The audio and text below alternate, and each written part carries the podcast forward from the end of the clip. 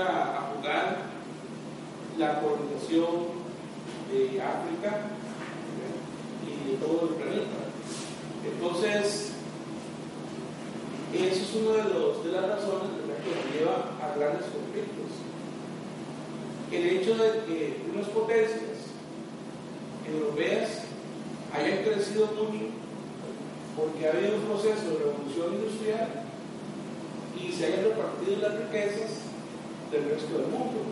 Entonces, eso es el neocolonialismo, es un nuevo colonialismo. Un colonialismo que lo que busca es la extracción de los recursos de las colonias o de los países pobres, ¿verdad? Para que esos recursos, esas materias primas, fortalezcan, fortalezcan un desarrollo comercial, fortalezcan el capitalismo. Y eso produce grandes conflictos entre unos países y otros. En un primer momento, pues hay mucha tierra para repartir, hay mucho espacio territorial para repartir. Y ese espacio se va cerrando cada vez más hasta que las grandes potencias empiezan a entrar en conflicto dentro de ellas mismas. Es en un primer momento, por ejemplo, los, los ingleses o la o Gran Bretaña tienen mucho terreno que acaparar y acapara grandes áreas que estaban vacías. Pero cuando se, ya todo el planeta está repartido, entonces los conflictos empiezan a darse entre esos mismos países. Ese neocolonialismo y ese desarrollo, esa sobreproducción, ¿verdad? hace que se desencadenen todos los conflictos. ¿Qué más?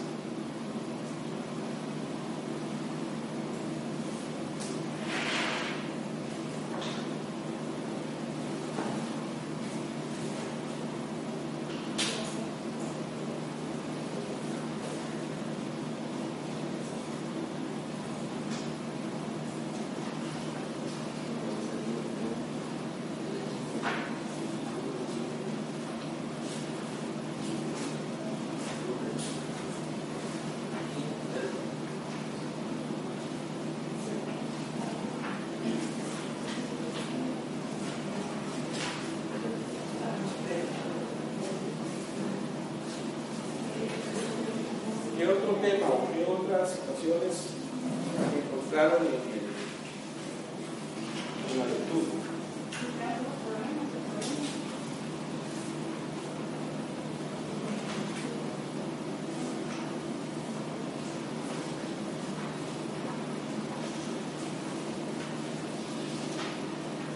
Ese continente, ¿cuál es? Ese. Bien. Así a simple vista, ¿cuáles características verían ustedes en ese continente?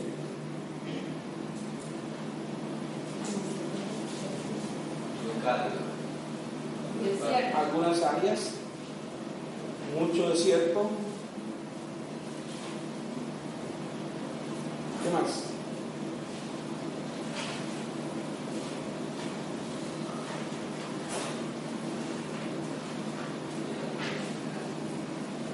Desde el punto de vista económico, ¿cómo se caracteriza? Pobre, aunque también hay países no tan pobres. Pero sí hay países en-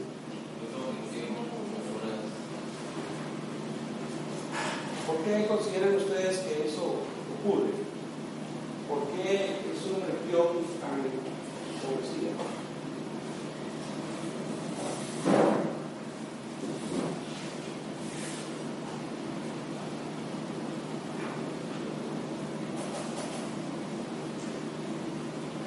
¿Qué elementos se encuentran ustedes desde el punto de vista geográfico?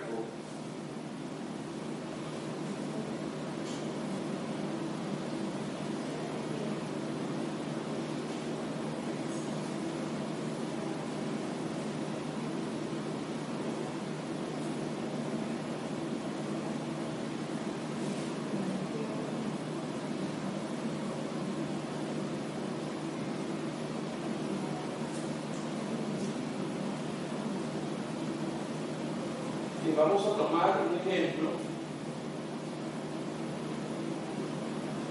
que es la República Democrática del Congo. Ahí está ubicada la República Democrática del Congo. Podemos apreciar cuántas, cuántos países rodean a la República del Congo. Ese es Congo. Entonces, ven ustedes los países que van invitando. ¿Cómo cuántos? Diez.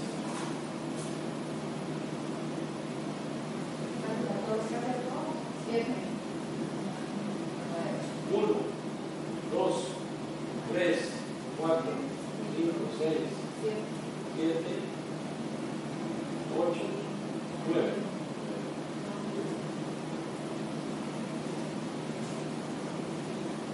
¿Tendrá problemas fronterizos en ese país?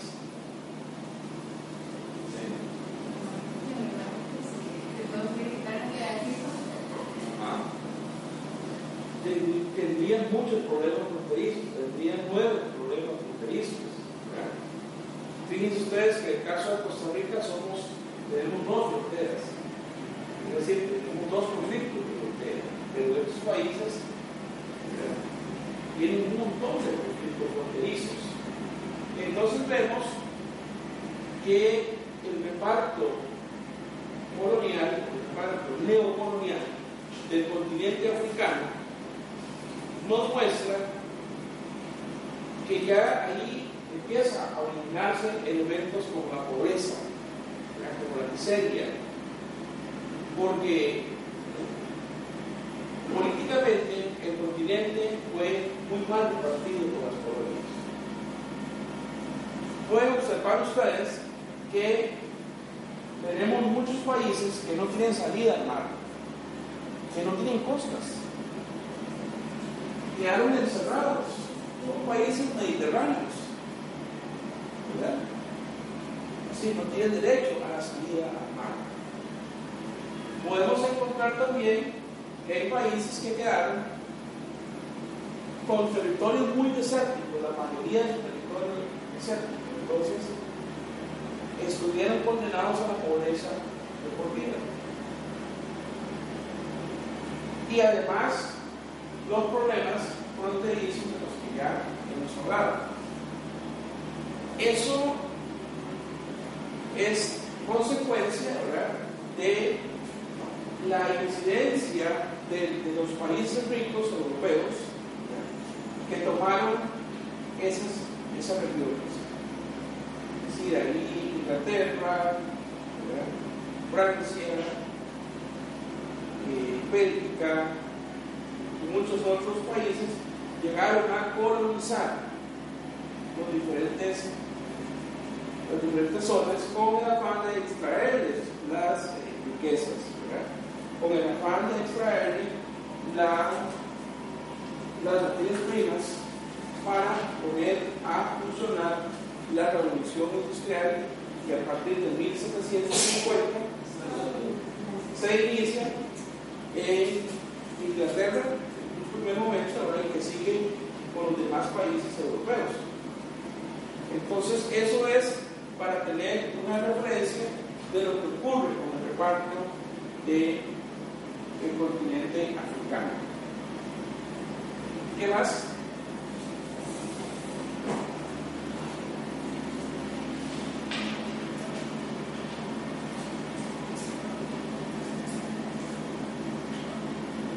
Qué pasa con América? En ese neocolonialismo.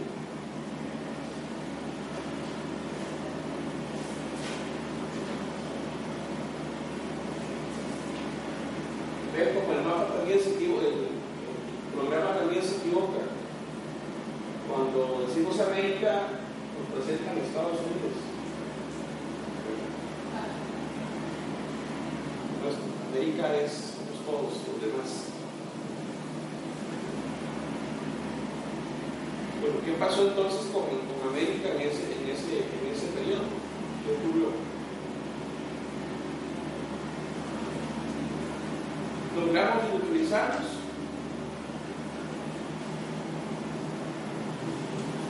¿Cuál país logró utilizarse?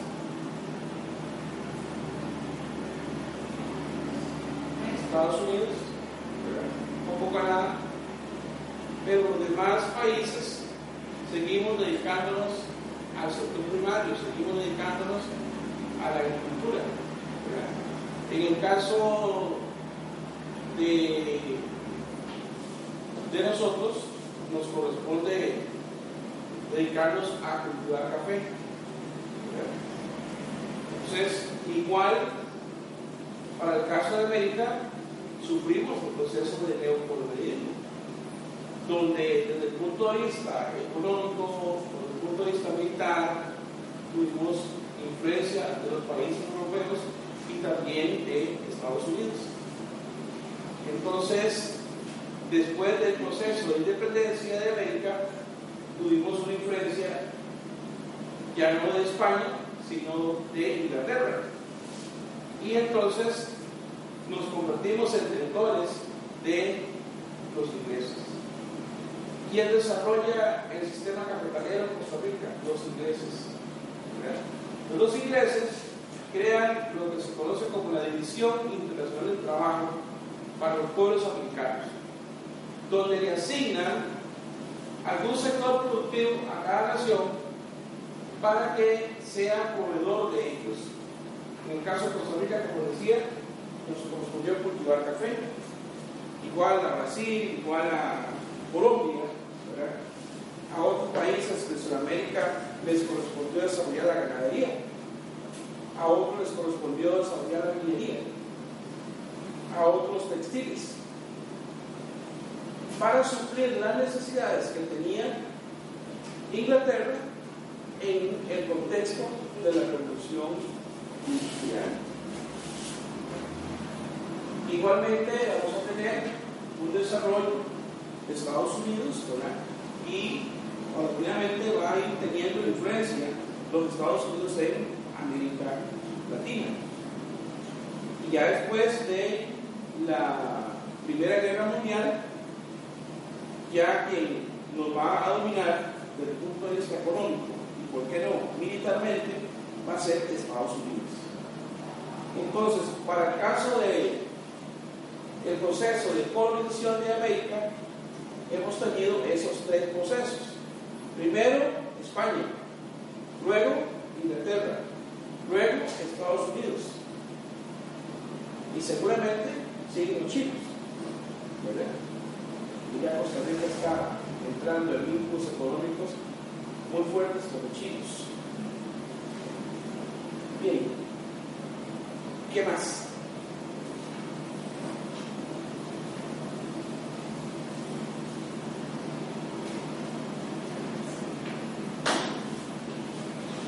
¿Qué más podríamos encontrar en el texto? Eh, otra información.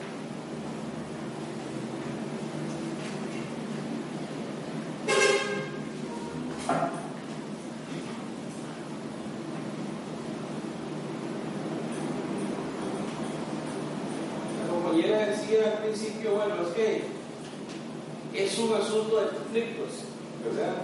Y en realidad el siglo pasado fue un siglo de grandes conflictos. Es decir, es el siglo de grandes conflictos. Es el siglo donde ocurren las guerras mundiales. Es el único siglo que ha tenido guerras mundiales. La primera guerra mundial y la segunda guerra mundial. Empezamos con un proceso 1914 con una primera guerra, en 1945 con una segunda guerra que es prolongación de la primera. O sea, el, el periodo entre guerras es un periodo en el cual, en vez de fortalecerse la paz, los países se preparan para un segundo tiempo, para una segunda ronda de guerra.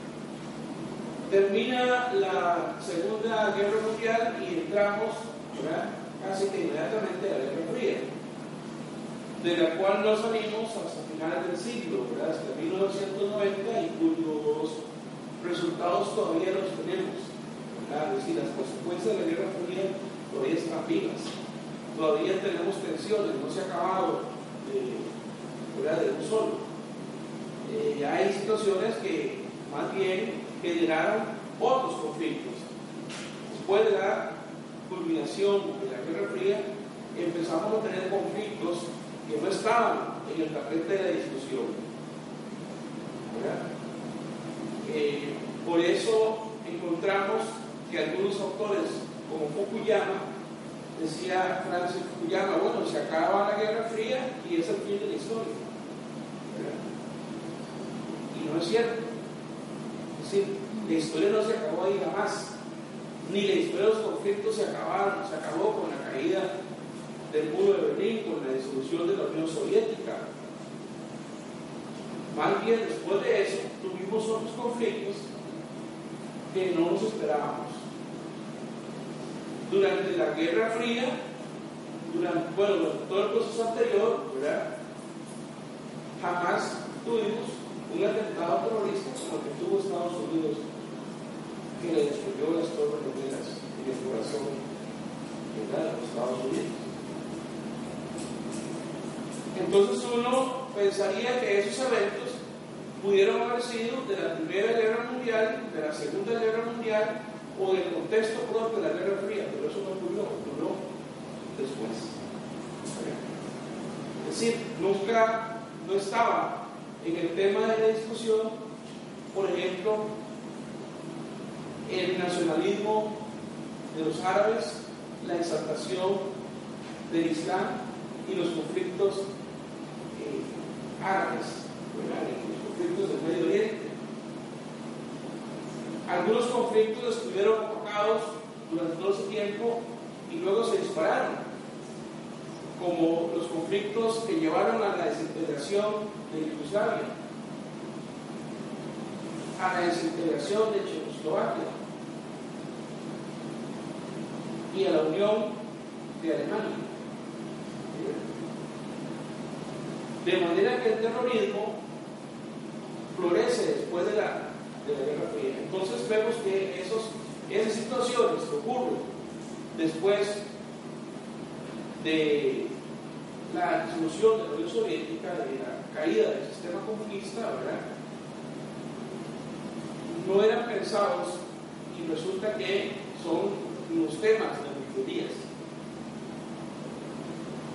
Los mismos partidos comunistas han evolucionado ¿verdad? y han llegado a crear, por ejemplo, en América Latina, el movimiento bolivariano, donde muchos partidos de izquierda están gobernando los países de América Latina.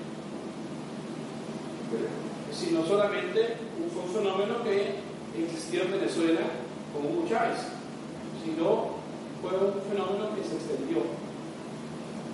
Entonces, por un lado tenemos el desarrollo del neoliberalismo y por otro lado tenemos los grupos contrarios al neoliberalismo, que son los partidos o los grupos de izquierda que todavía están localizados. En Costa Rica el Frente Amplio obtuvo un montón de diputados, cosa que antes apenas los grupos de izquierda colocaban un diputado y se convirtió en la tercera fuerza política del país. Entonces son fenómenos que eh, se fortalecen en ese proceso posterior a eh, la caída del muro de Berlín o la disolución de la Unión Soviética. Y todavía tenemos problemas en la misma Unión Soviética. Y tenemos problemas en Pakistán, tenemos problemas en Pakistán y la India, tenemos el conflicto árabe-israelí, los palestinos, los israelitas, que eso no se acaba. Entonces, eh, efectivamente es un contexto de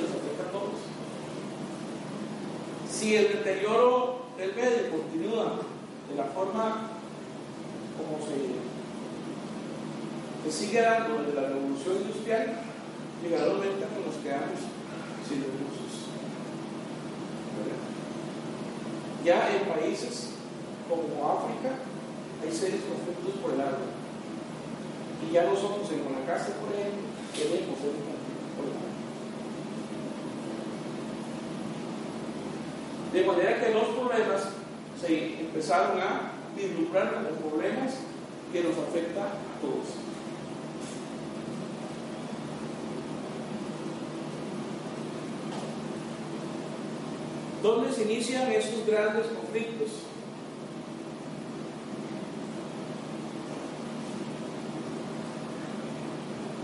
En la zona de los Balcanes. La Primera Guerra Mundial tiene que ver con un conflicto en la zona de los Balcanes, que es esta área que encontramos acá. Es una península. El mar Mediterráneo se contiene dentro de su formación geográfica tres grandes penínsulas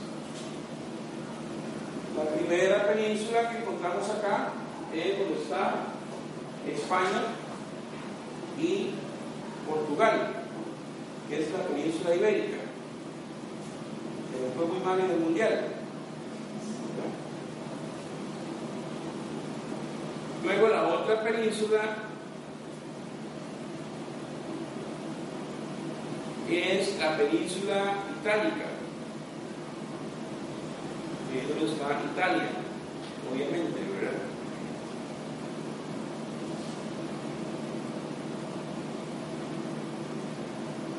Y la otra península, esta es la itálica y esta es la península balcánica, donde estaba la antigua Yugoslavia. ¿Por qué esa zona es tan importante? Bueno, porque se convirtió en una zona de disputa para el comercio de los países de Europa Central. Entonces vemos que, por ejemplo, los alemanes, para buscar llegar hasta el mar Mediterráneo y esta zona de comercio, necesitaban manejar principalmente toda la península de los Balcanes. Igualmente, para los rusos, era importante la salida comercial al mar Mediterráneo, de manera que los rusos pues, tenían intereses en eh, esta zona de los Balcanes y además había presencia de grupos étnicos relacionados con los rusos. Entonces, la península volcánica era un matiz, o es un matiz aún, ¿verdad? de muchos grupos étnicos, de muchos grupos religiosos, y que se desarrollaron en esa zona tan importante desde el punto de vista de la entrada y salida de los productos europeos.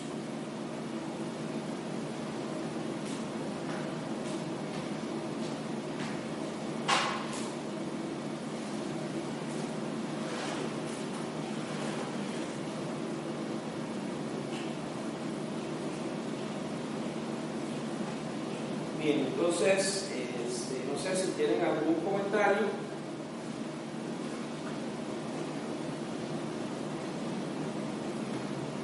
o alguna otra pregunta respecto al tema. ¿Por qué razones creen ustedes que hubo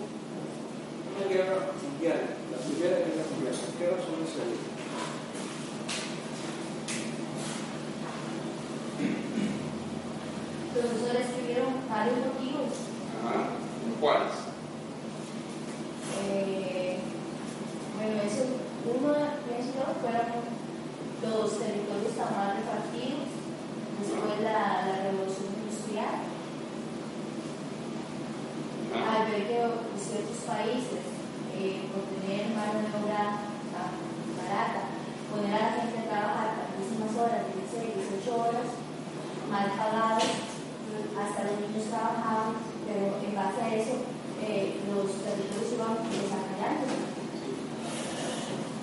Los otros países al ver que estos países iban desarrollando, querían ser igual, igual, al ver que variedades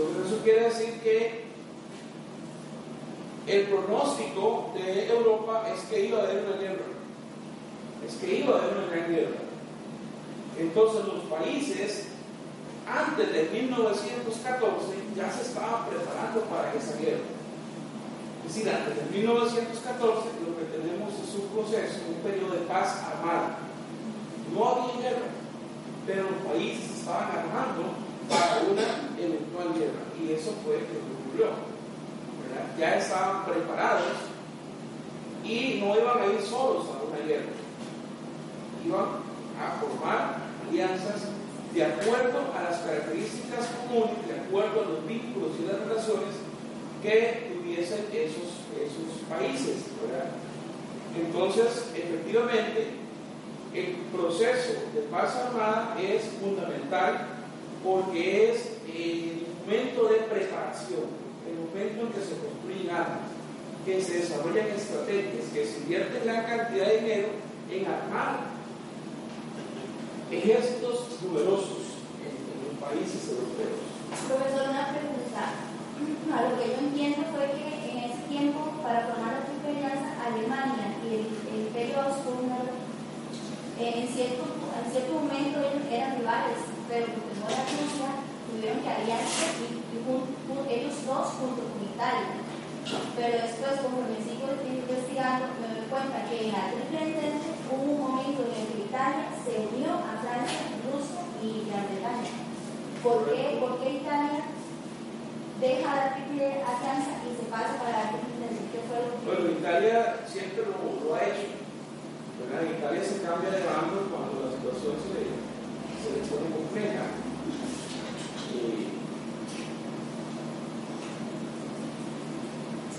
Eso tiene que ver con, por ejemplo, con quién manda, o con quién dirige, o con quién, quién gobierna. Por ejemplo, en la, en la, Segunda Guerra Mundial, ¿verdad? Este, y cuando matan a Mussolini, entonces el pueblo dice, no, nosotros estamos, nosotros somos aliados más con Alemania, vamos a cambiar de bando. Y es como muy, o sea, ha sido un elemento estratégico, ¿verdad? Como también ha sido Estados Unidos, muy estratégico.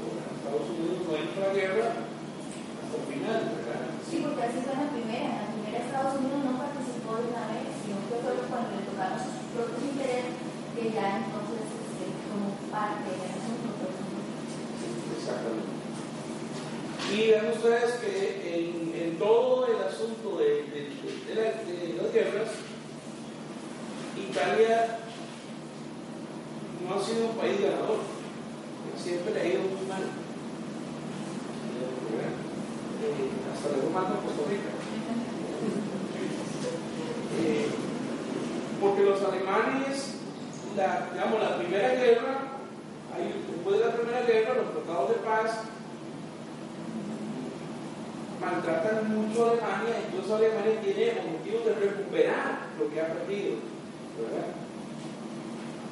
Pero Italia no tiene esas posibilidades. Entonces, ha entrado en juego, en el contexto europeo, en donde hay potencias que han sabido ser superior a Italia. Por ejemplo, Inglaterra, pues de igual forma, ¿verdad? tenía grandes intereses económicos en, Europa y en América y en todo el mundo. Por lo tanto, para ellos la guerra era sumamente importante para proteger el gran eh, dominio que ellos tenían. O sea, esa famosa Gran Bretaña eran territorios europeos, pero también eran territorios en muchas partes del, mundo, en diferentes continentes. Entonces para ellos sí era importantísimo controlar a unas fuerzas que podían apoderarse de las propiedades de Gran Bretaña. Todavía Inglaterra tiene las islas Malvinas en, la Argentina. Todavía Argentina no ha podido más. Bien, vamos a entonces ir sistematizando un poco el tema de la lectura con todos los apoyos que ustedes han hecho.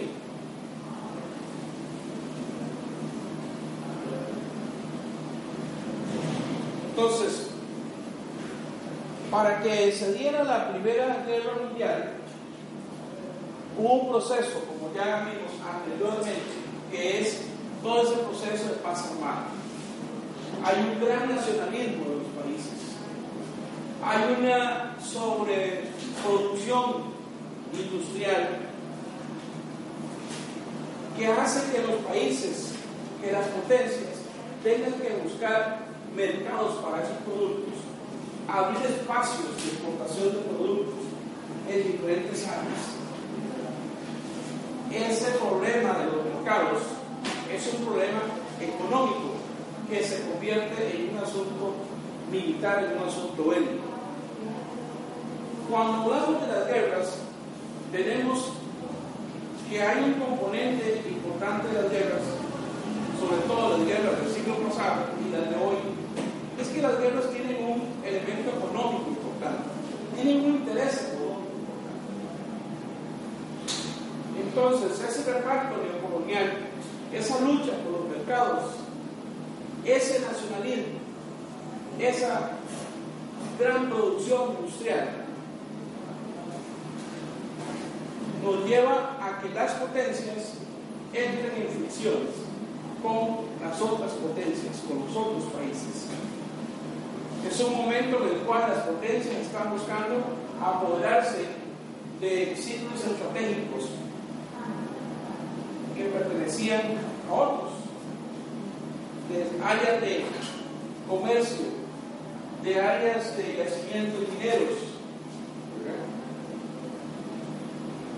y que eso era importante para el desarrollo económico.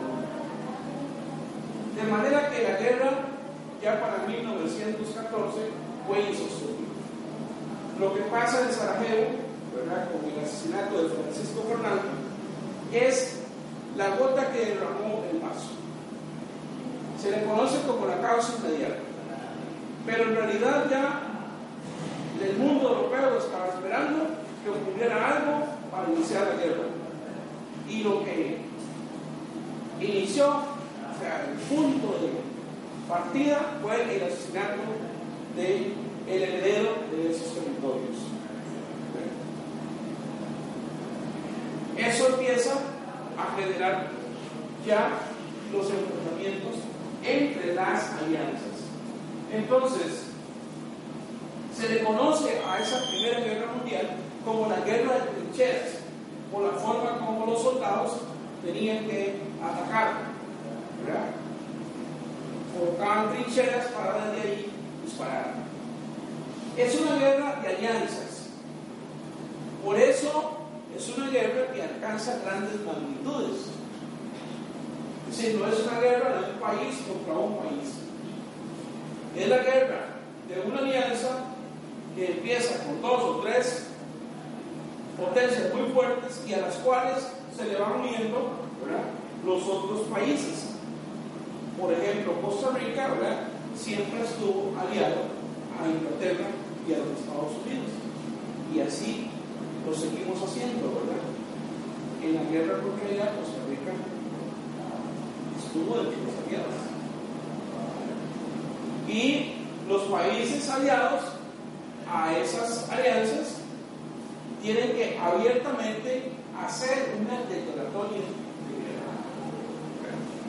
Entonces, cuando hablamos de las alianzas, generalmente pensamos en que es Inglaterra y el antiguo imperio otomano, Austria, Hungría. O que hablamos de eh, los países eh, europeos ahí fortalecidos en un grupo muy pequeño. Que hablamos de Inglaterra, de Francia, o que hablamos de Alemania o Austria. Pero eso no es, no es, no llegamos hasta ahí. ¿verdad? Es decir, una alianza es dirigida por las potencias, pero a esas potencias se le unen los demás países. Y al final es una lista inmensa de países que están en guerra. Es decir, el mapa de una guerra es enorme. Qué curioso porque a uno le hacen creer, o por lo menos yo siempre he entendido que cuando han habido así conflictos, eh, Costa Rica, por ejemplo, es neutro. Y que tal vez si a Estados Unidos se, se, se ha tenido que aliar es por, por presión, por presión de, de Estados Unidos, pero desconocida de, de, de, de Inglaterra. Bueno, hay vínculos, ¿verdad? Es decir, los aliados juegan con los vínculos que tiene cada país. Por ejemplo, si hay una guerra, nosotros tenemos vínculos económicos muy fuertes con Estados Unidos. Estados Unidos tiene vínculos muy fuertes con Inglaterra. Inglaterra es como decir la madre patria de los estadounidenses. Inglaterra es para Estados Unidos lo que es España para nosotros.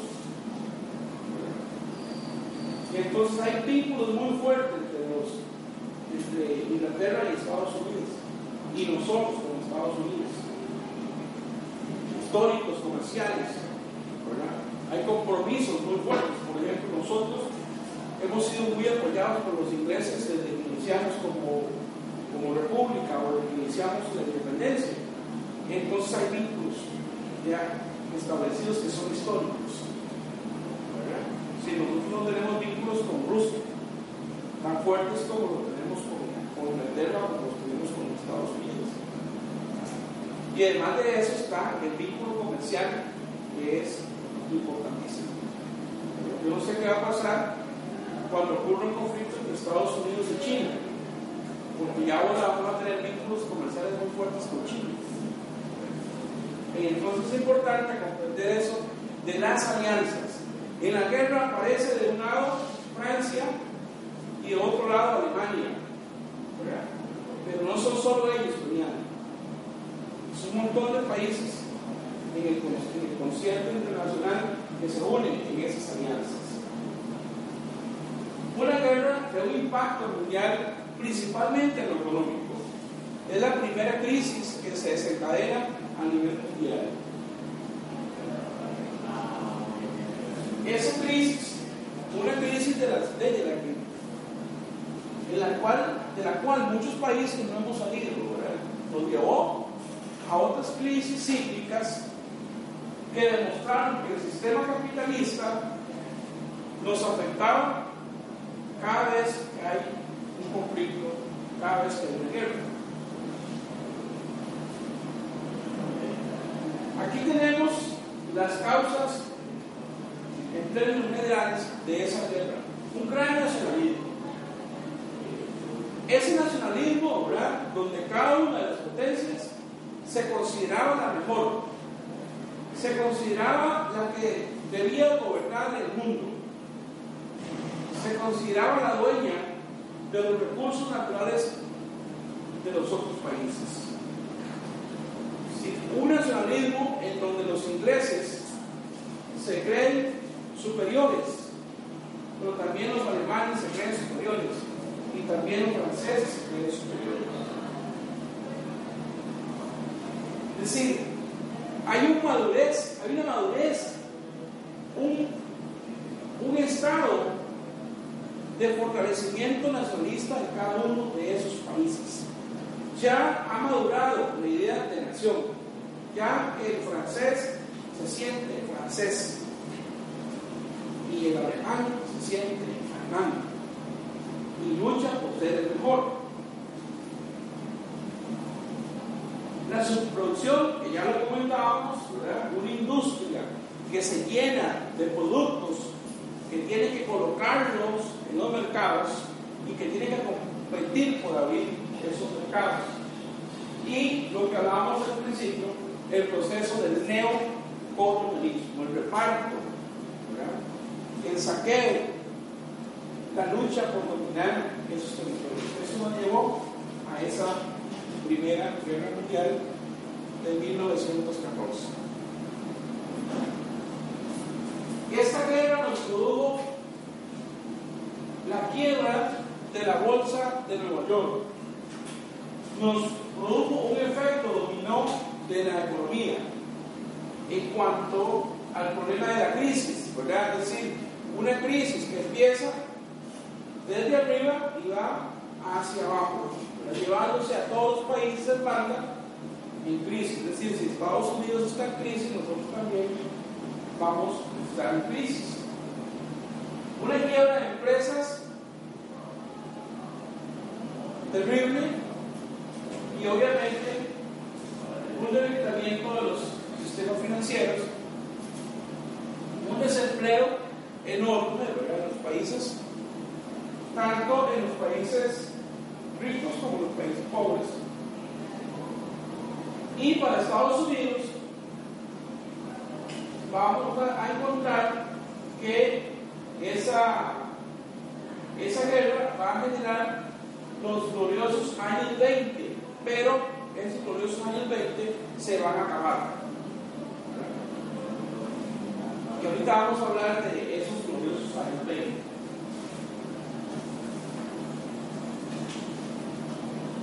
Vamos a detenernos en estas causas. La sobreproducción. La necesidad de dominar esos mercados para llevar productos de manera que los países se convirtieran en consumidores exclusivos de esas potencias.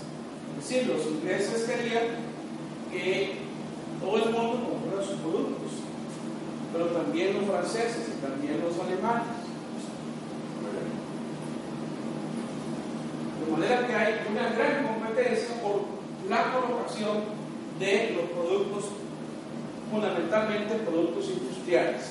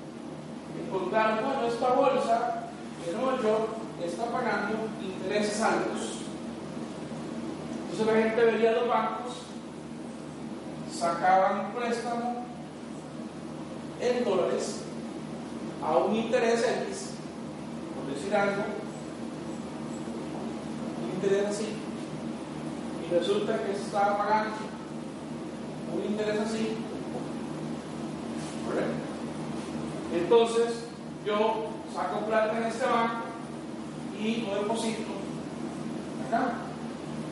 ¿Cuánto me gano?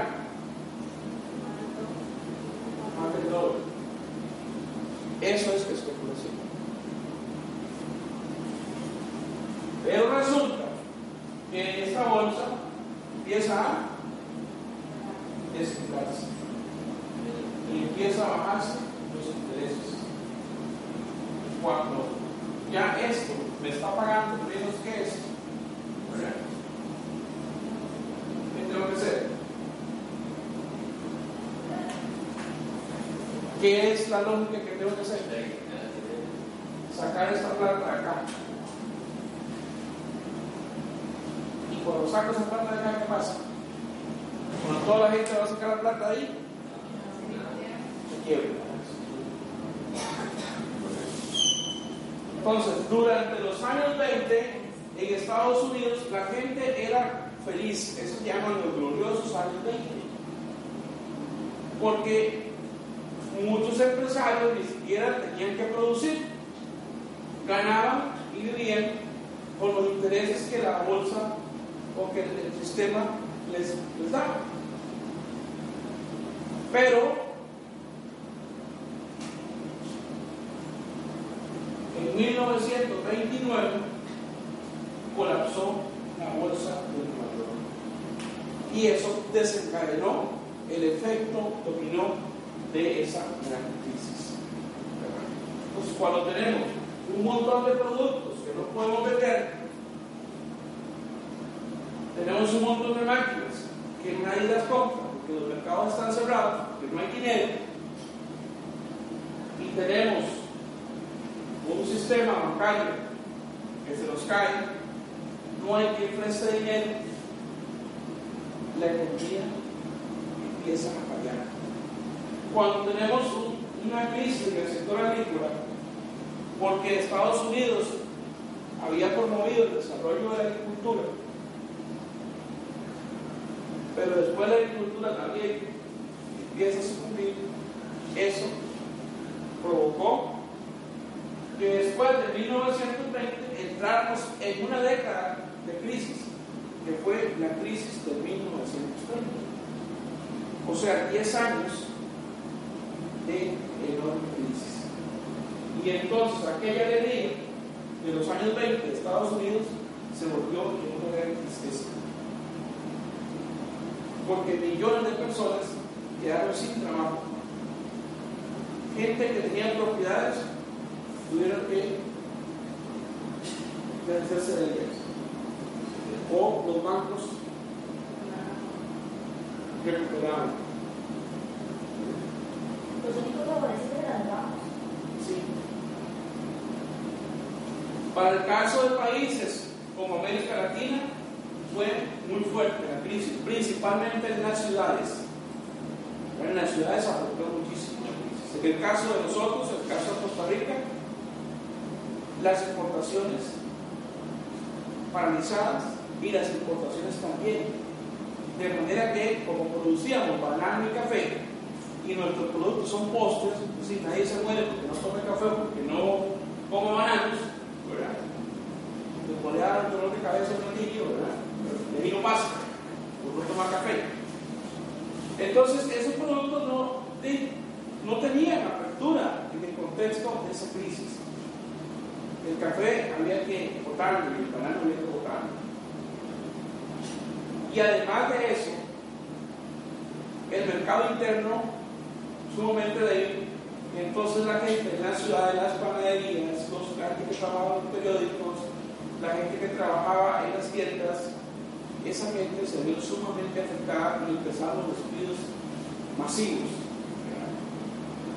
El desempleo fue terrible en este proceso de crisis.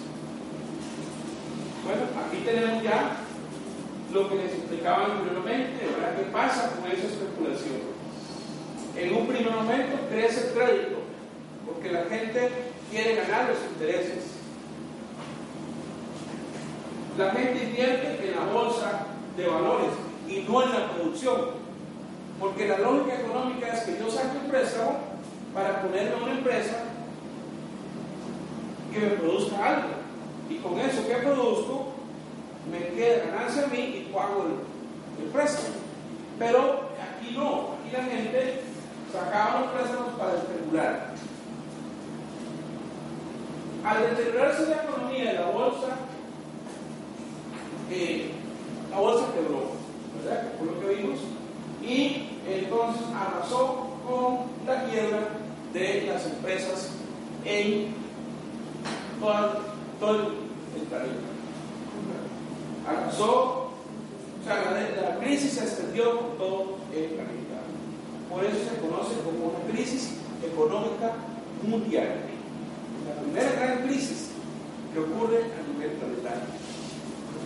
Porque entonces, como el modelo capitalista era o es un modelo en el cual unos dependemos de otros. donde hay unos que son productores y otros somos consumidores, donde hay unos que prestan y otros son los que vivimos del dinero prestado. Esa es la lógica del sistema capitalista. Entonces, al no haber quien nos preste dinero para producir, porque no vale la pena producir, entramos en una crisis. El carácter dependiente de las economías provocó que la crisis fuera aún mayor.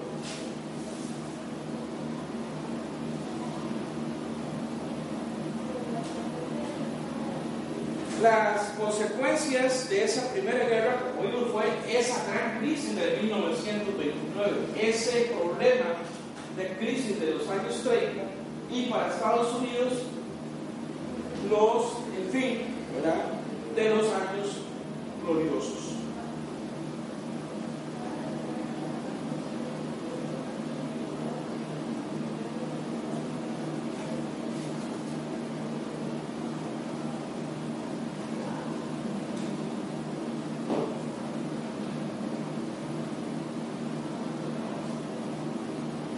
esa gran depresión económica nos va a llevar a problemas muy serios, como por ejemplo el desempleo, del que ya hemos hablado. Una enorme cantidad de personas sin trabajo. Los cambios demográficos, la gente que tiene que moverse de un lugar a otro, que tiene que migrar por razones laborales, que tiene que cambiarse de que tuvo que cruzar fronteras para ir a buscar trabajo. Ese problema de las migraciones y obviamente un enorme eh, desencadenamiento de las desigualdades sociales, es decir, la gente pobre se fue haciendo cada vez más pobre.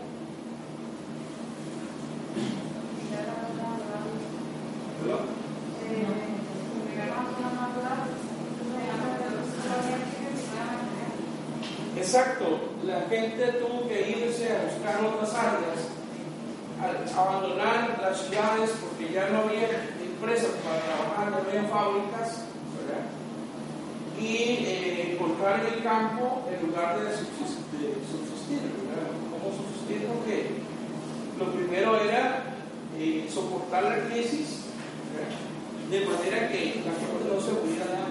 Y, lo que pudiera pagar. Exactamente. Exacto. Los salarios fueron sumamente afectados, ¿verdad? En el caso de Costa Rica, por ejemplo, en el contexto de la crisis, se pagaba por un sistema que se llamaba tercerillas. Se le pagaba una parte al trabajador y la otra parte no se le pagaba. Y obviamente los salarios disminuyeron. Y la gente tenía que quedarse con ese salario, porque si no, o aceptaba ese poquito o nada. No había posibilidad de pagarle el salario a los empleados públicos.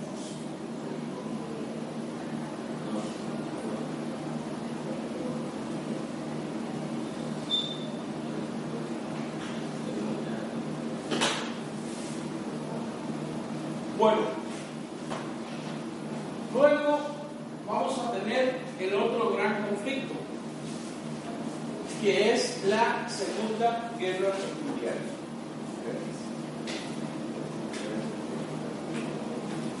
Y la Segunda Guerra Mundial nos va a llevar a un nuevo orden económico mundial.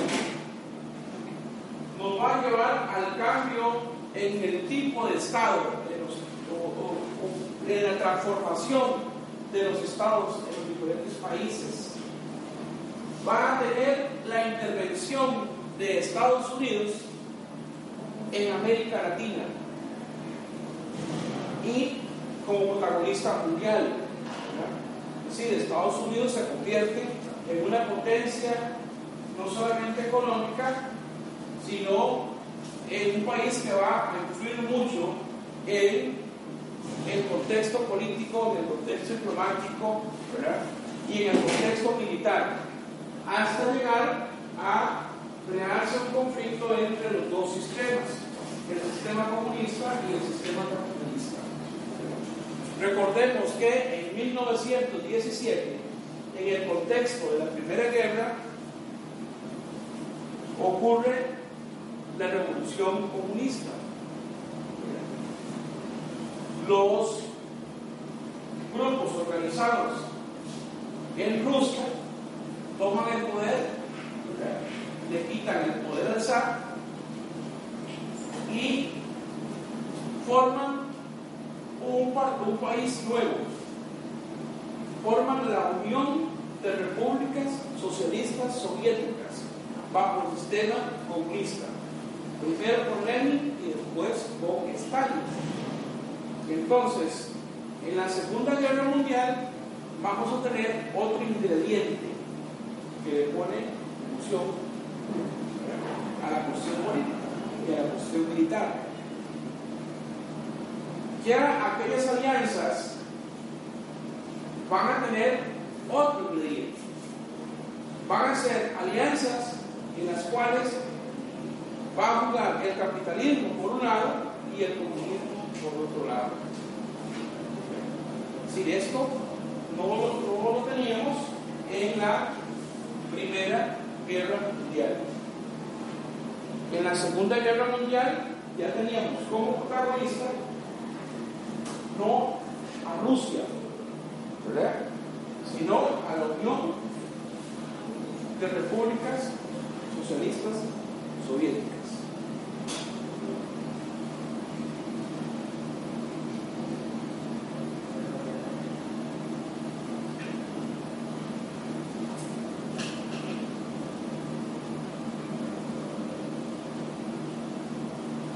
Veamos entonces lo que pasa en Europa con esa crisis de 1929.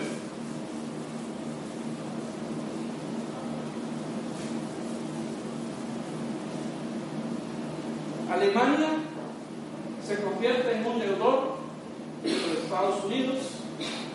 Francia sufre la caída de sus exportaciones Igualmente Inglaterra sufre la caída de las exportaciones y la devaluación de su moneda, que era la libra esterlina. Así es que en ese contexto Estados Unidos entra a funcionar como el banquero de ellos, que después va a tener problemas porque también lo van a quebrar. Entonces, llevaron eh, la crisis a, a Estados Unidos también. Hubo una extensión de la crisis.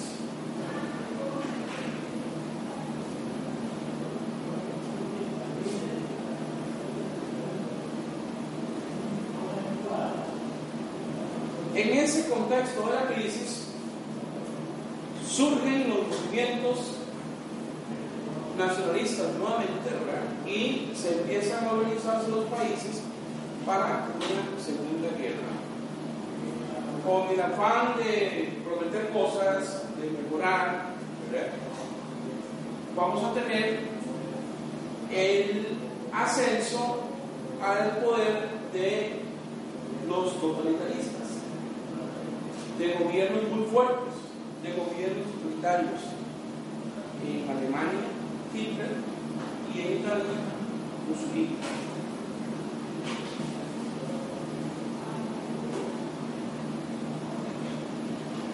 La recuperación de la crisis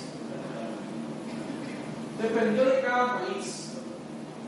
Algunos se recuperaron rápidamente, otros de forma intermedia y otros países nunca se recuperaron. Fue un fracaso, como en el caso de algunos países de Centroamérica que nunca lograron recuperarse de la crisis.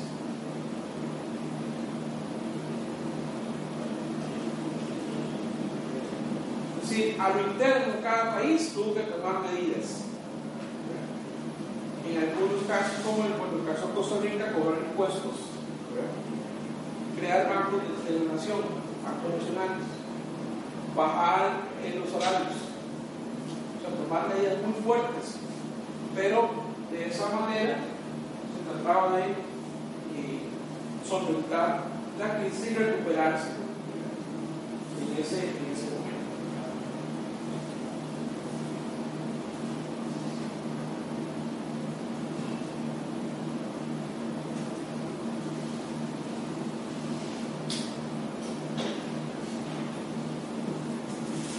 Cuando la Segunda Guerra Mundial, entonces, fue una guerra mucho más técnica, una guerra con elementos tecnológicos, con mejores estrategias de guerra, con mayor avanzada en cuanto a la aviación, el uso de paracaídas, el uso de submarinos, ¿sí? y definitivamente los llegar, digamos, al punto culminante que fue la, la bomba atómica. Entonces hay una, una, preparación tecnológica para la guerra, es decir, hay una gran cantidad de, de productos que se inventan. La, la, Segunda Guerra Mundial cuenta con enormes cantidades de industrias dedicadas a la guerra, armas sofisticadas, medios de transportes y este, militares sumamente eh, sofisticadas. Es una guerra distinta porque hay más recursos tecnológicos puestos a... Eh, es una guerra que tiene una característica terrible porque ocurre el holocausto judío, la matanza de los judíos, la quema de los judíos. Es una guerra muy desastrosa porque dejan, le dan ventaja a Alemania, ¿verdad? Y Alemania se adelanta en esa guerra destrozando a Polonia, por ejemplo, ¿verdad? y los países de la alianza no quieren entrar en una guerra porque ya tuvieron resultados negativos de la hasta que no les queda otras opciones cuando ya ven que Alemania está tocando los intereses de ellos. Sí, por eso es que Polonia fue destrozada, porque los alemanes entraron sin que nadie lo detuviese. Fue una cuestión sumamente terrible. Es una guerra donde se forma una alianza muy, muy fuerte, que es la, la fuerza del eje, donde está Alemania, Italia y Japón. Esa fuerza del eje es la que según Hitler iba a gobernar todo el planeta.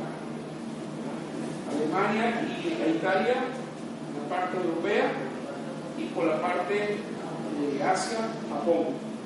¿y esa, esa Segunda Guerra Mundial tiene siendo como para Alemania una, una revancha, ¿verdad? Porque en la primera Alemania quedó demasiado mal, este, demasiadas pérdidas de seres humanos y tú vas a con una indemnización a la destrucción. Claro.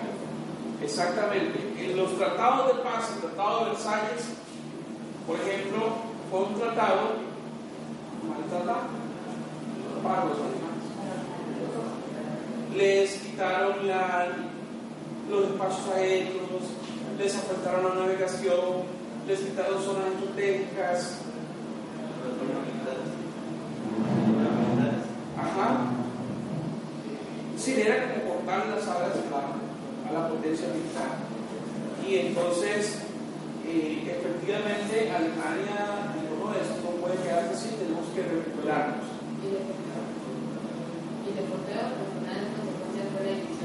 Y le fue peor, porque después La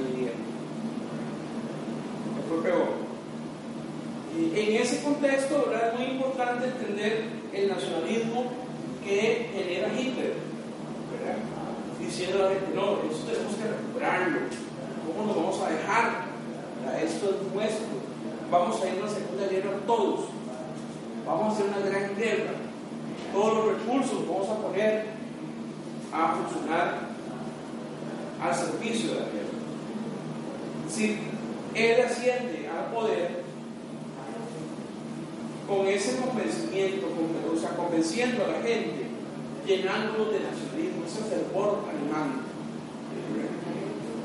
Entonces la gente lo sigue, una sociedad que está deseando escuchar esas cosas y que se las digan así, entonces la gente lo siguió. Lo siguió hasta el precipicio. Decir, lo llevó a un conflicto. En esta segunda guerra mundial, para América, como consecuencia de la Segunda Guerra Mundial, tenemos, en el caso nuestro, el caso americano, la intervención de Estados Unidos. Estados Unidos, después de la Segunda Guerra, aplica eh, mecanismos militares y económicos para dominar lo que ellos consideraban el patio trasero en toda América Latina desarrollaron ideas, desarrollaron doctrinas como el destino manifiesto, eh, en donde se consideraban ellos como los que tenían que proteger al resto de los países de América Latina. Y empiezan a implantar dictaduras, gobiernos afines a los Estados Unidos como en el caso de Somoza, en Nicaragua, como el caso de Augusto Pinochet en Chile. Entramos en un enfrentamiento de guerra fría, donde Estados Unidos se convierte en la potencia capitalista, enfrentándose con la, con la potencia comunista que era la Unión de Repúblicas Soviéticas. Y ahí nos meten nosotros dentro de ese conflicto. Un problema de crisis enorme y además de eso, conflictos bélicos. Es decir, la Guerra Fría, desde 1945 hasta 1990, fue una serie de conflictos en América. En Chile, en Salvador, en Guatemala, en Nicaragua, en Costa Rica, eh, en Perú, en Colombia, en México, casi que todos los países, en República Dominicana, casi todos los países tuvieron conflictos y dentro de esos conflictos intervenían directa o indirectamente Estados Unidos y la Unión Soviética.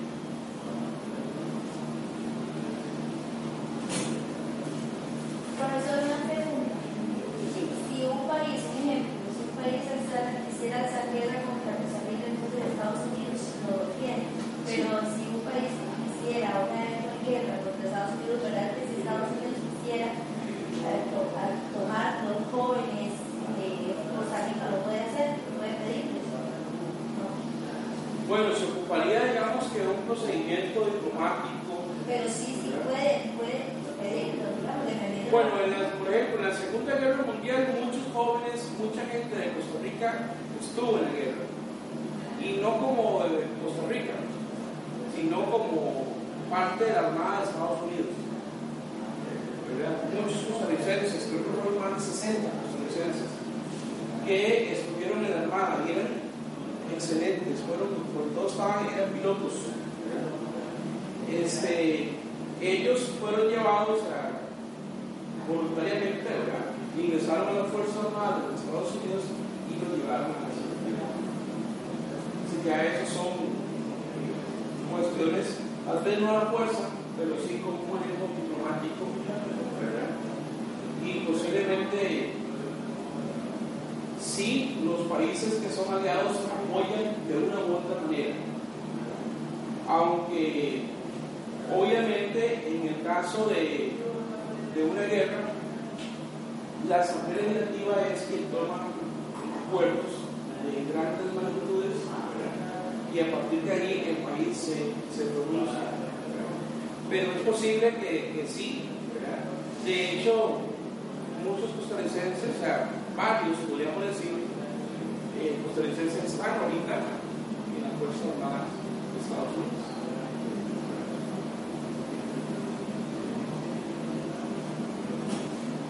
Bueno, el otro tema ¿verdad?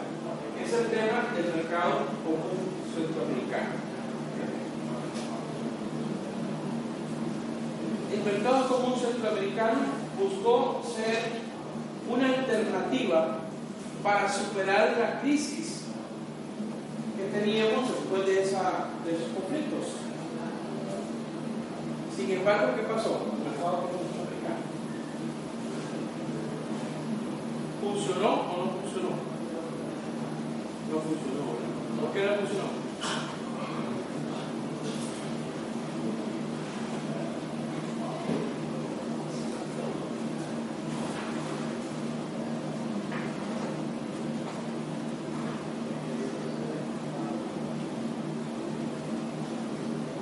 Bueno,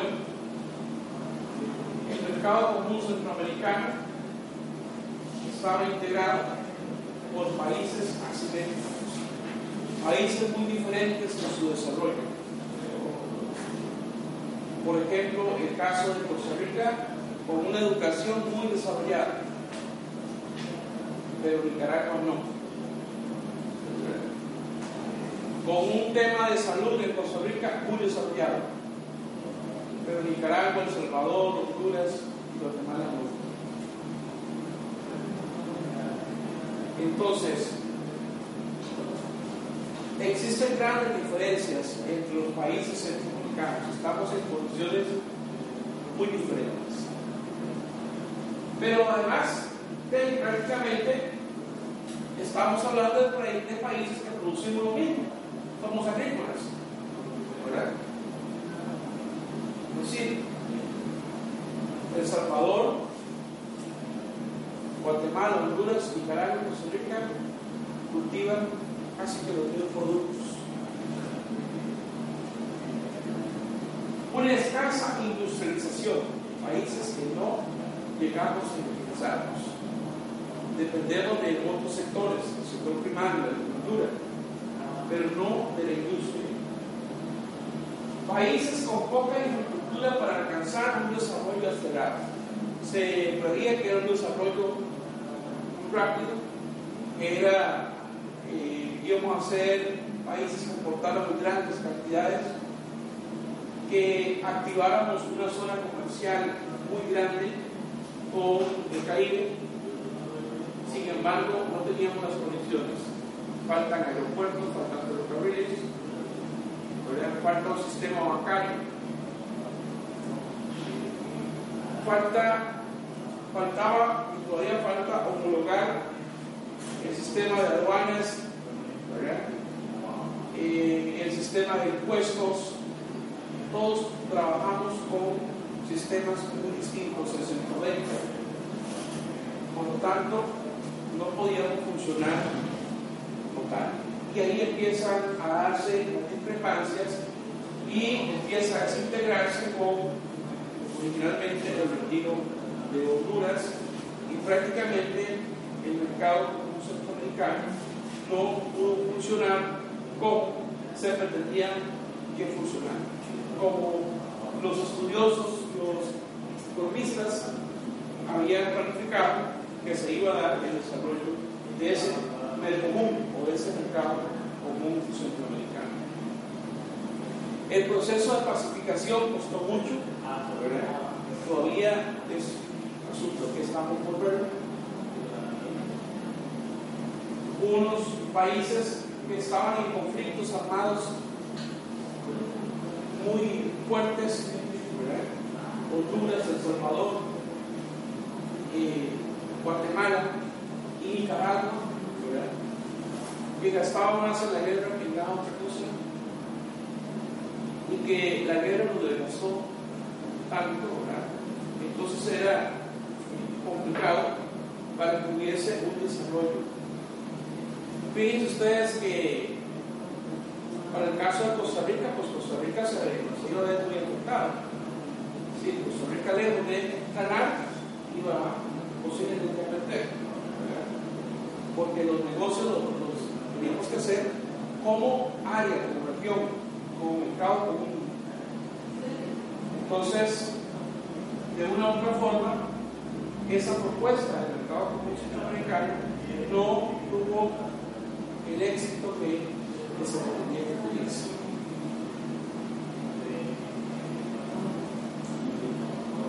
Los procesos que se dan a partir de la caída del comunismo, bueno, la caída del comunismo ya desde 1989 empieza a darse los cambios en la Unión Soviética con las medidas que toma Mikhail Gorbachev, con toda la política, con las reformas de la perestroika y de Glasgow, y eso desencadena la desintegración de la Unión Soviética como comunidad política y económica.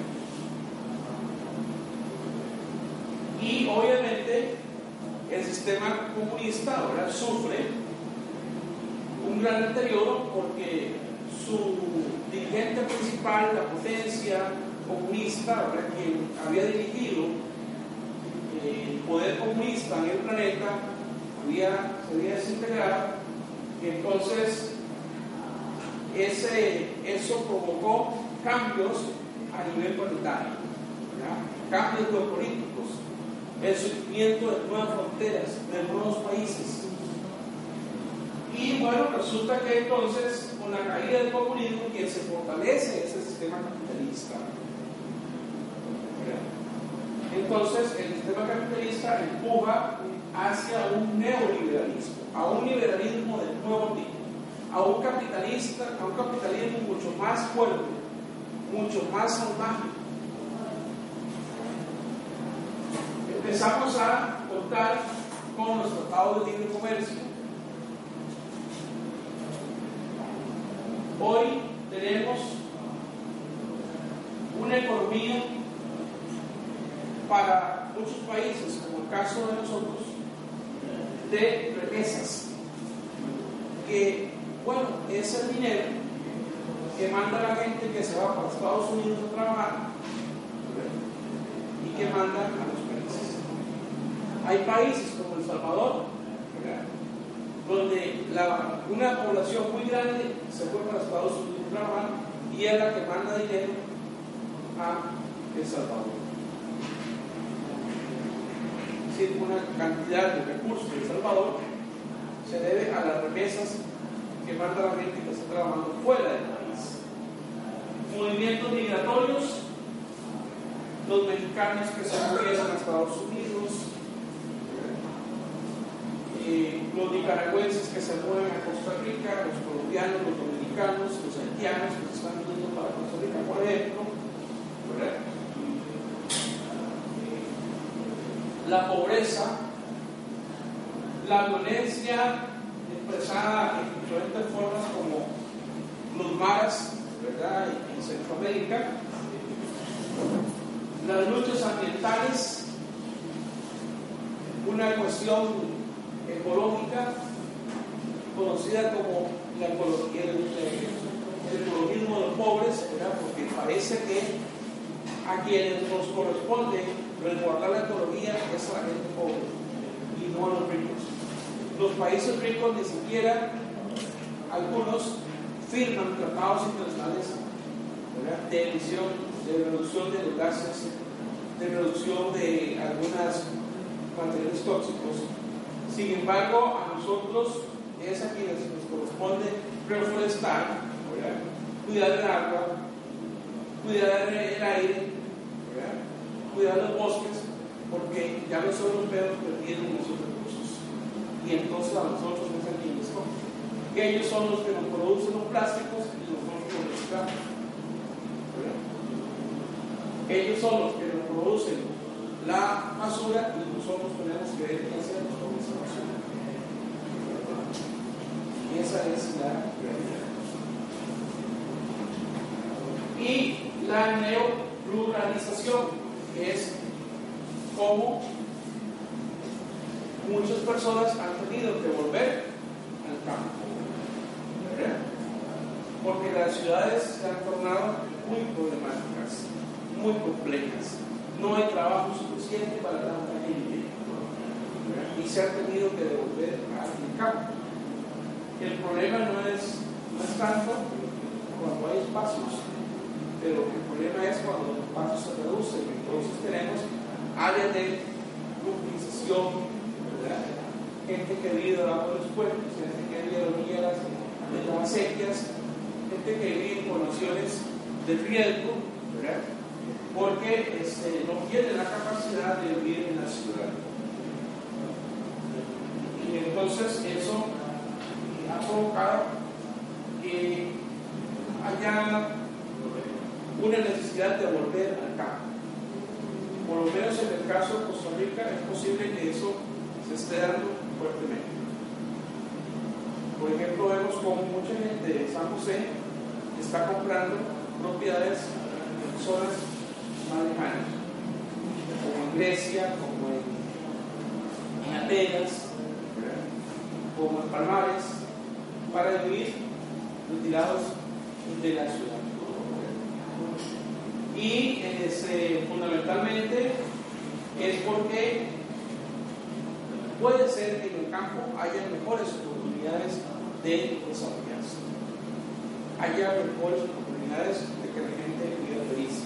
Por ejemplo, en países como Ecuador, Perú, Bolivia, hay todo una serie de programas de cómo la gente debe aprender a vivir en armonía con la naturaleza. Cómo la gente debe producir diferente, sin contaminantes, cómo la gente debe alimentarse con productos sanos y vivir en espacios ecológicamente equilibrados. Eso es algo que posiblemente nosotros también debamos hacer. Aprender a vivir en espacios ecológicamente equilibrados. Una ciudad no es un espacio ecológicamente equilibrado. Con caños llenos de suciedades, con basura, ¿verdad? Entonces, se genera en América Latina en América esa neoruralización. Buscar en campo opciones para cultivar, para producir, para mejorar las formas de producir y este, tener mejores condiciones de vida.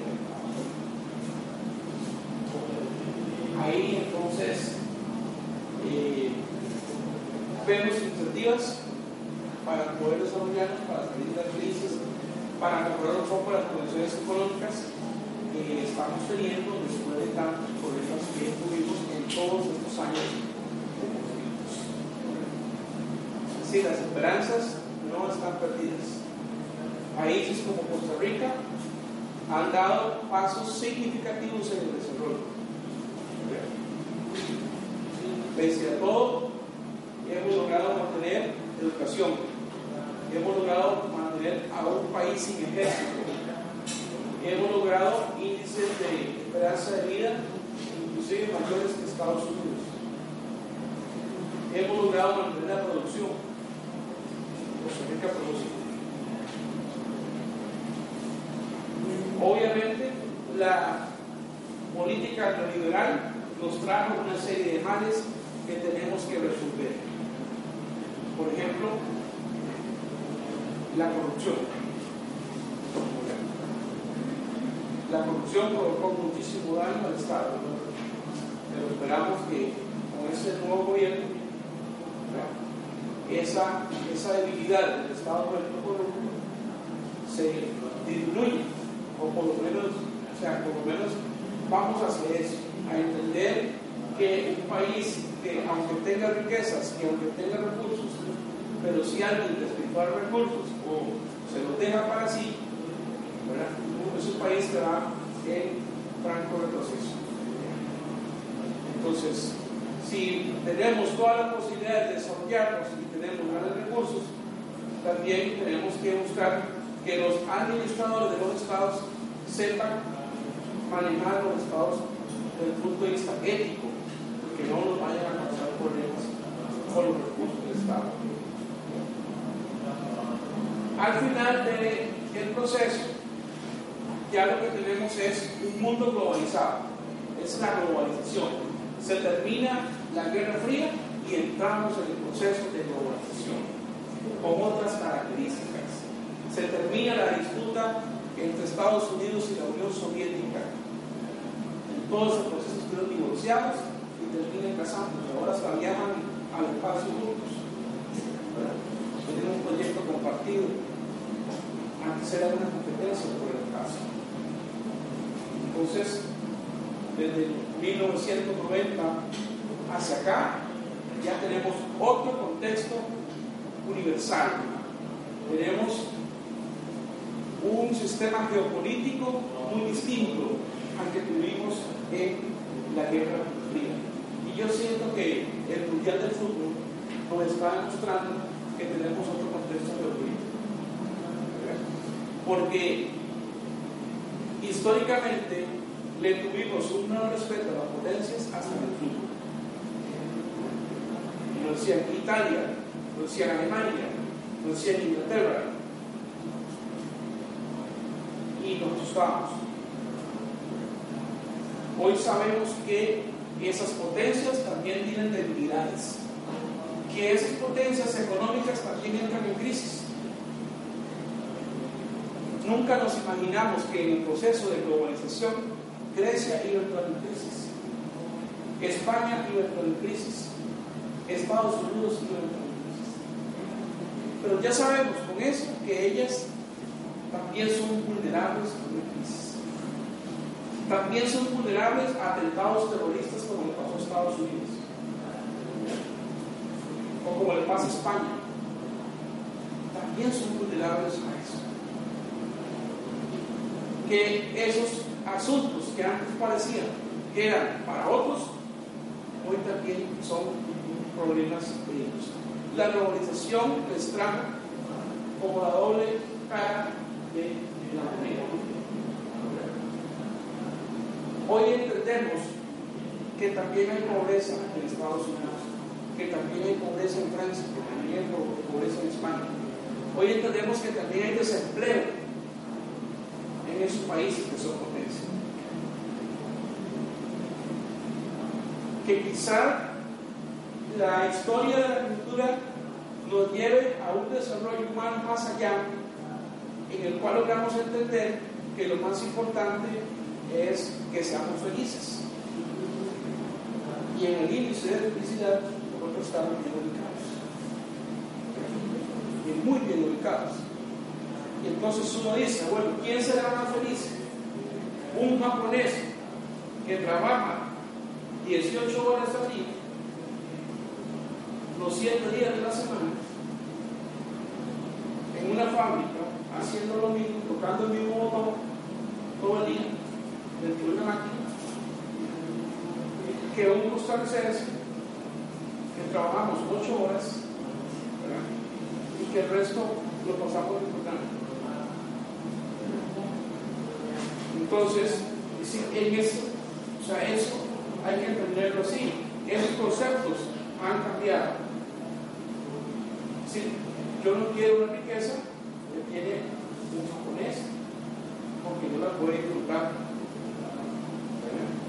Un costarricense sí puede disfrutar lo que quiere. Entonces, entender que eso, esos nacionalismos también tienen que ver con ideas claras en las cuales puede ser que las economías que nos hayan implantado nos estén afectando en la forma de pensar. Entonces debemos liberarnos de esas economías. ¿Por qué tengo que vestir como dicen los europeos que vistan?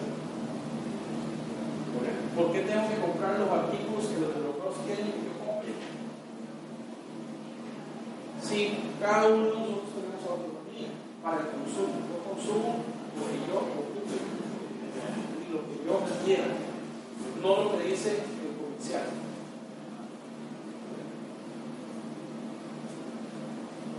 Entonces, en todo ese proceso hemos aprendido muchas cosas y muchos países han tenido buenas lecciones. Lo que ahora la compañera decía, bueno, hay países que se alinean, pero también hay países que son neutrales, que estuvieron neutrales en los conflictos, que tienen sistemas políticos muy particulares, que tienen autonomía, que tienen sistemas económicos muy particulares, como Suiza, como Noruega, como Suecia, como Finlandia, como Singapur. Y en América Latina vamos buscando eso, independizarnos de las potencias para tener libertad económica, para que podamos negociar y para que podamos nosotros hacer alianzas con quien nos convenga. Es un momento en que ya lo que decíamos de Costa Rica, ya Costa Rica establece alianzas con China, aunque China sea un país comunista. Pero desde el punto de vista comercial es capitalista. Entonces ya Estados Unidos no nos puede decir no, Costa Rica no puede hacer alianza con China. Lo estamos haciendo. China está interviniendo en igual Estados Unidos, tenemos un tratado de libre comercio con Estados Unidos. Pero eso no nos limita a que no podamos negociar con Comunidad Económica Europea, que podamos negociar con los chinos o con América del Sur. Los países de América del Sur formaron un gran bloque con el Mercosur y están teniendo resultados positivos. Entonces, ahí quedamos en esa parte del de tratamiento de la lectura y nos vemos en la próxima.